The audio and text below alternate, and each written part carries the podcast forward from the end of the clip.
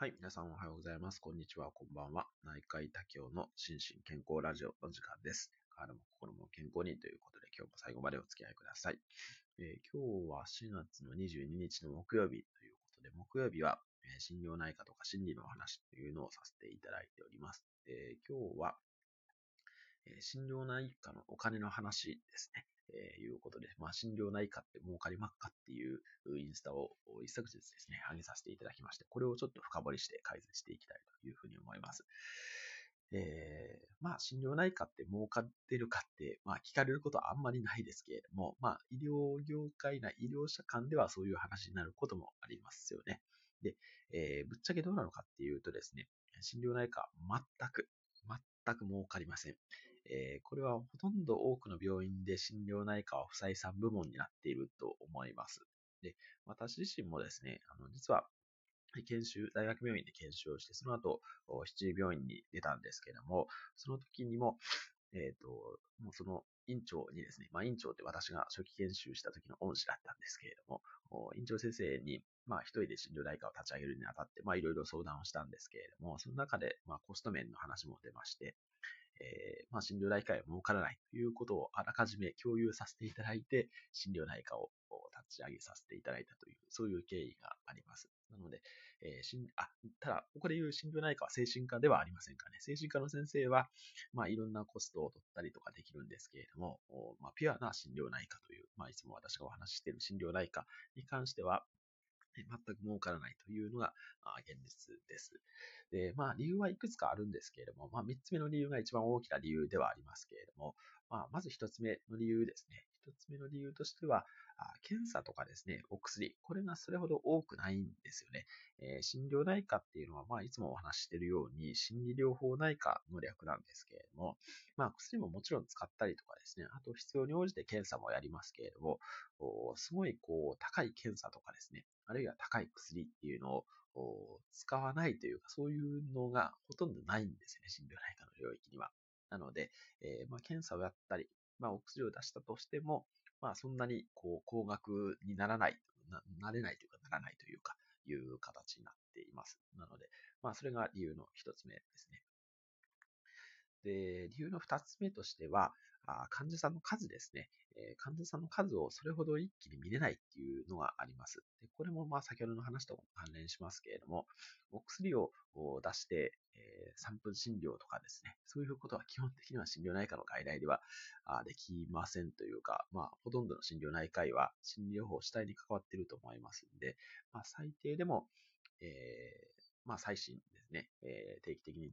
通院しておられる方は10分とか15分の枠が確保されているというのがほとんどの病院だろうと思います。で、まあ、初診に関しては、だいたい30分から60分枠準備していることが多いので、まあ、それだけでも、通常の診察、他の診療科の診察に比べて、えー、見れ、同じ時間に見れる患者数が少ないということも、この診療内科の特徴になってきています。で、えー、あと3つ目ですね。3つ目が一番大きな問題なんですけれども、この加算のコストっていうのがあるんですけれども、これがもう破格に安いんですよね。えー、加算ってまあ医療関係以外の方はあんまりご存知ないかもしれないですけれども、まあ、我々、えー、こう診療報酬っていう医療制度に基づいて、えー、こう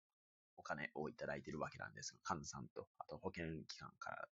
お金をいただいているわけなんですけれども、まあ、普通に病院を受診するとですね、えー、まあ、まず初診料とかかかりますよね。初診料、再診料とか。あとはお薬だったら処方箋料とかもかかりますし、それに加えて、まあ、いろんな検査をやったら検査代とかですね。あとは、何ですか、検査をやった判定をするためのお金とかですね。あとは、迅速に結果を返した場合には、それの加算とかが取れたりするんですけれども、えー、診療内科医がですね、えー、普段平時取っているコストですね、追加のお金というのは、この心身医学療法っていう、まあ、あの、我々心身医学というのに基づいてやっているので、心身医学療法っていうコストを取るんですけれども、これがですね、えー、初診が110点、えー、最新が80点っていう、えー、これ1点10円換算なんで、えー、初診は1100円ですね。最新は800円っていう設定になってるんですね。でこれ、あんまりこう、医療業界以外の方は馴染みがないかと思うんですけども、これは非常にもう破格すぎますね。破格に安い。で例えば、まあ、他の似たようなものと比較するとですね、例えば、精神科の先生がされるような、ああ追加のコストですね。通院在宅精神療法っていうのがあるんですけれども、これは30分未満で、えー、最新の場合ですね。最新の場合3330点、だから3300円なんですよね。えー、なので、心療内科があ行うその心身医学療法の800点とはもう3倍、4倍ぐらいの差があるという、そんな感じになっています。で、あともう一つは、こう、インスタグラムにちょっと上げなかったんですけども、認知行動療法ですね。これも今、様々なエビデンスが出てきていて、これもあの診療報酬というその追加のコストとして取れることになっておりまして、これが認知療法、認知行動療法っていうものなんですけれども、これの医師による場合っていうのは、まあ、今先ほど調べた480点ですね、えー、取れるという、まあ、回数は限られてるんですけど、16回限定なんですけれども、えー、取れるということになります。で、この、ただ認知療法、認知行動療法のコストが取れる病気もですね、限られていて、えー、心療内科が見るような病気の中では、神経性過食症ですね、えー、にしか認められていないんですね。なので、えー、まあ、私自身はこれ取っていないですし、あと、施設の基準とかも非常に厳しいので、認定基準とかですね、えそういったところで、あと、まあ、それ以外のその精神疾患ですね、うつ病等の気分障害、強迫性障害、社交不安障害、パニック障害、あと PTSD ですね。ここら辺に関しては取れるんですけれども、それ以外の、いわゆる心療内科医がメインで見るような病気ですね、に関しては、